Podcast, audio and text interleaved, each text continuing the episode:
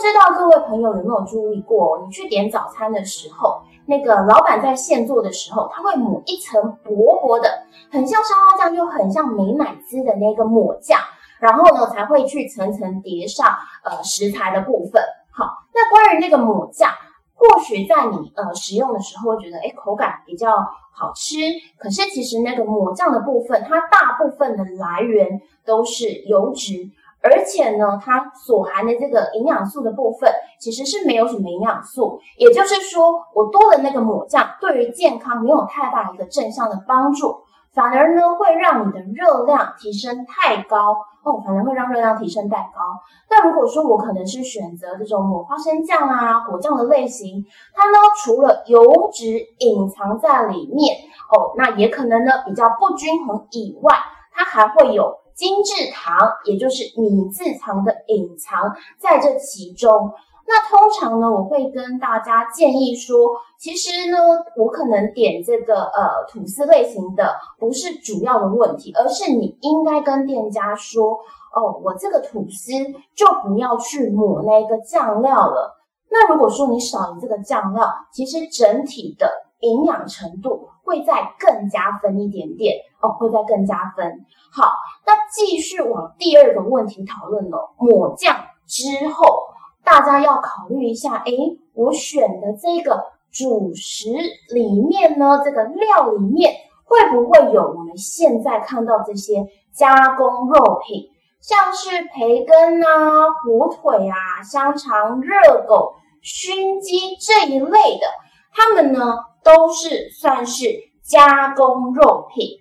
好，那加工肉品它主要呢的一个呃制作啊，它方式非常多种，可能透过风干、盐腌、哦糖制、烟熏、发酵等等。最主要呢，除了说我们去呃增加它的风味哦，保存它的期限。好，那这个加工肉品隐藏的问题会是什么呢？呃，跟大家来说明一下哦，其实呢，在这个呃国际癌症研究机构。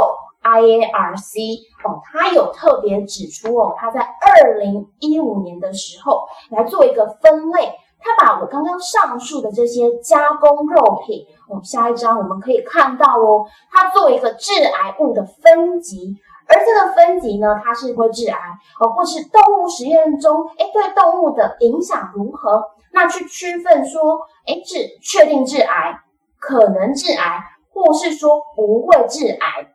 那做了一个结论是，刚刚所提到的那些加工肉品，它是一级致癌物，也就是说，它对人类为确定之致癌物。注意哦，是确定。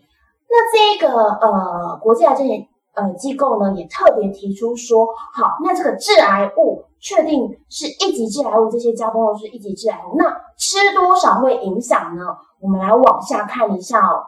就发现说，如果你每一天吃了五十公克的加工肉品哦，五十公克的加工肉品，我这个大肠癌的罹患风险会增加十八 percent 哦，会增加十八 percent。那各位朋友可能想说，诶，五十公克是多少？我可能一天。